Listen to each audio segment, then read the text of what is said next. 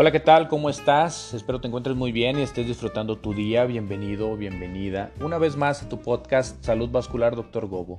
Encuéntranos en Instagram como Dr. Jaime Luis G, Facebook Dr. Jaime Luis González, cirujano angiólogo. Hoy hablaremos de pie diabético, un tema muy importante de interés general. Tan solo México ocupa el segundo lugar a nivel mundial de diabetes y obesidad, un tema delicado la diabetes es la segunda causa de muerte en nuestro país y cada 20 segundos se realiza una amputación por diabetes en el mundo. El pie diabético es una úlcera en el pie inducida por glucosa elevada sostenida en el pacientito diabético, caracterizada principalmente por isquemia, falta de sangre, infección o neuropatía. Estos tres componentes van a determinar el estado o la gravedad de nuestro paciente.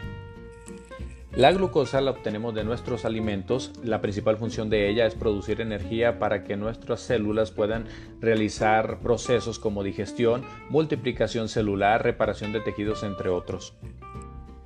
Una vez que la glucosa está en la sangre, el páncreas produce insulina. Esta insulina toma la glucosa, la mete a la célula para que pueda ser aprovechada.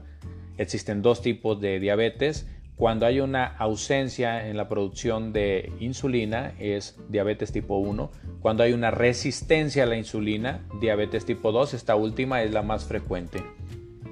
Algunos de los daños de la glucosa en nuestro organismo, ojos, riñones y pies. En los ojos produce una disminución de la agudeza visual por daño a los vasos sanguíneos de la retina. En los riñones produce también daño celular que nos puede condicionar una insuficiencia renal y tengamos que necesitar hemodiálisis o diálisis peritoneal, según sea el caso. Y en los pies, acumulación de placas de calcio y colesterol en las arterias por debajo de la rodilla, principalmente en el paciente diabético, disminuyendo el flujo sanguíneo a los pies.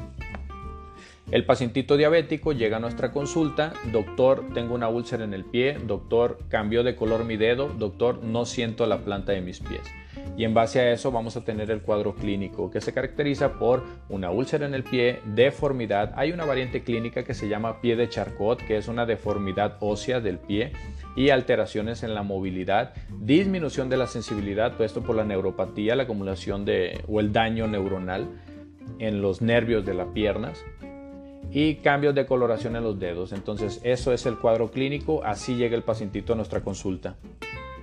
El diagnóstico es meramente clínico, un interrogatorio dirigido, vamos a explorar a nuestro paciente, paciente diabético de larga evolución con mal control metabólico, mal control de su glucosa, que tiene una lesión en el pie, pues ya tenemos el diagnóstico. Existen diferentes estudios que nos pueden ayudar a nosotros a tomar decisiones en cuanto al tratamiento.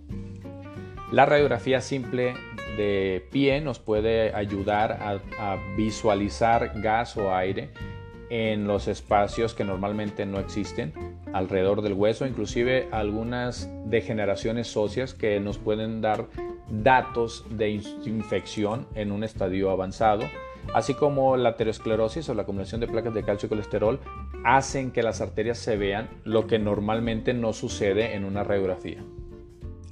La angiotomografía es un estudio donde se inyecta medio de contraste a las arterias para poder ser visualizadas en una imagen identificando si hay lesiones estenóticas o oclusiones de las arterias y eso condiciona una disminución del riego sanguíneo al pie y por consecuencia evidenciamos uno de los tres componentes del pie diabético.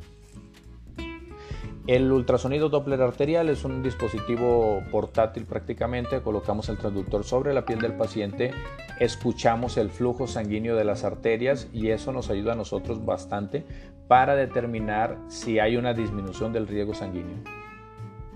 Otros estudios que solicitamos de laboratorio, glucosa en ayunas, función renal, función hepática, perfil de lípidos, y cualquier otra alteración que nos pueda ayudar a nosotros a tomar alguna decisión desde el punto de vista metabólico del paciente. La hemoglobina glucosilada es un parámetro de laboratorio que nos ayuda a identificar el control de glucosa en los últimos tres meses.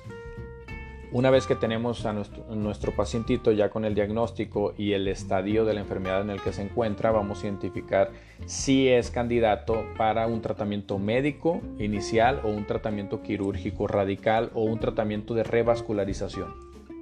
Normalmente es un tratamiento multidisciplinario, nos apoyamos del nutriólogo, psicólogo, médico internista o endocrinólogo y podemos dar mejores resultados a la evolución y pronóstico de nuestro paciente. Existe cirugía de revascularización como cirugía endovascular o cirugía abierta, que prácticamente es ayudarle a la circulación arterial a aumentar el flujo sanguíneo a ese pie que está con déficit de circulación. Si eres diabético, no te preocupes, ocúpate de tu enfermedad, haz ejercicio al menos 30 minutos diarios, evita el sedentarismo, baja de peso, no fumes, usa calzado cómodo y mantén tus controles de glucosa estrictamente en controles óptimos. Si eres un pacientito diabético, acude a tu angiólogo al menos una vez por año. Espero que esta información haya sido de tu agrado y te sirva a entender un poquito más tu enfermedad y a tomar conciencia de lo que te va a ayudar a obtener una salud vascular por mayor tiempo. Gracias por escucharnos una vez más, te mando un abrazo, síguenos y sigamos.